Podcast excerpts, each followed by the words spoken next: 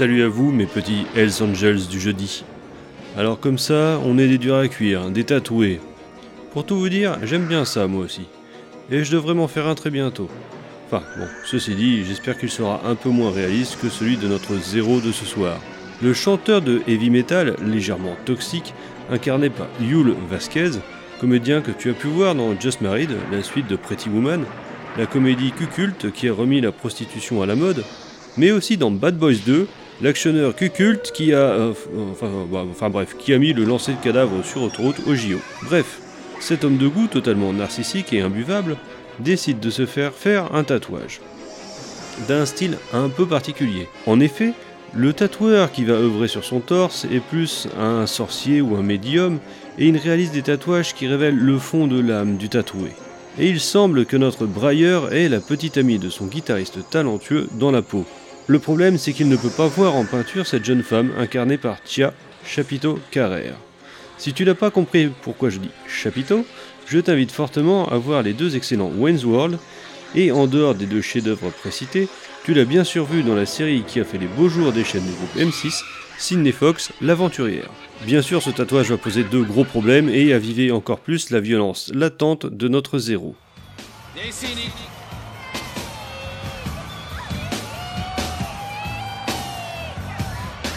Nick Bosch Nick Bosch, le guitariste qui vous fait vibrer avec ses accords comme personne d'autre. Nick Bosch s'est marié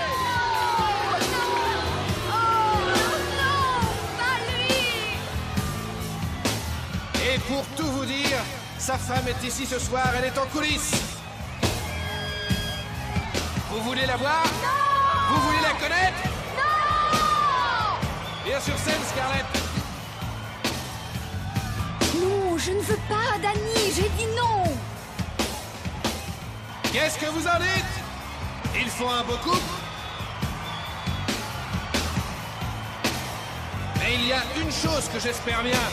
J'espère que Nick ne se laissera pas mener par le bout du nez par la belle Scarlett, qui a tendance à vouloir mettre le sien partout. Bien, maintenant, la jolie petite garce va quitter la scène et on va pouvoir s'éclater ensemble. On y va Alors voyons ce qui se trame en backstage. Bon, le mec au loupiote, c'est encore une fois Rick Botta, le fossoyeur des Hellraiser. Ici, il offre une prestation correcte, tout à fait dans le style du réalisateur. Et puisque j'en parle, le réalisateur de cet épisode n'est autre que William Friedkin, le réalisateur de films aussi cultes que disparates comme L'Exorciste, Le Convoi de la Peur, French Connection. En l'occurrence, il a réalisé cet épisode entre La Nurse et Blue Chips. Pas forcément sa meilleure période selon moi, mais enfin bon, qu'importe. Il n'est pas franchement connu pour ses bonnes manières et il faut dire qu'il laisse libre cours à ses penchants de sale gosse dans cet épisode. C'est Larry Wilson qui a d'ailleurs écrit l'épisode de ce soir. Ce dernier est surtout connu pour avoir coécrit Beetlejuice et La famille Adams. La BO, ô combien rock'n'roll, est signée Merle Sanders, un pianiste de renom ayant très souvent collaboré avec les célèbres Grateful Dead. Je crois que l'on peut dire que l'on a du beau monde en coulisses, mais alors ça donne quoi cette petite réunion? Qu'est-ce qui t'a fait ça? Regarde les détails. Ça alors Je savais que tu apprécierais. Le type qui l'a fait est incroyable. C'est une sorte de magicien. Ouais. Dors avec moi cette nuit et je te dirai où tu peux le trouver. D'accord. Et moi je te montrerai mon serpent. Avec plaisir. S'il reste avec cette fille, Nick deviendra vite une vraie lavette. Dire qu'il était si drôle.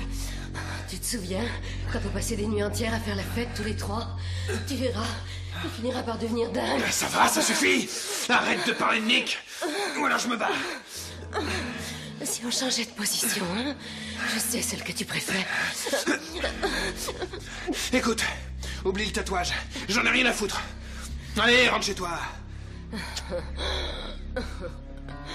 Je sais ce que tu veux. Je vais te dire ce que je veux. Je veux que Scarlett disparaisse de ma vie, c'est tout.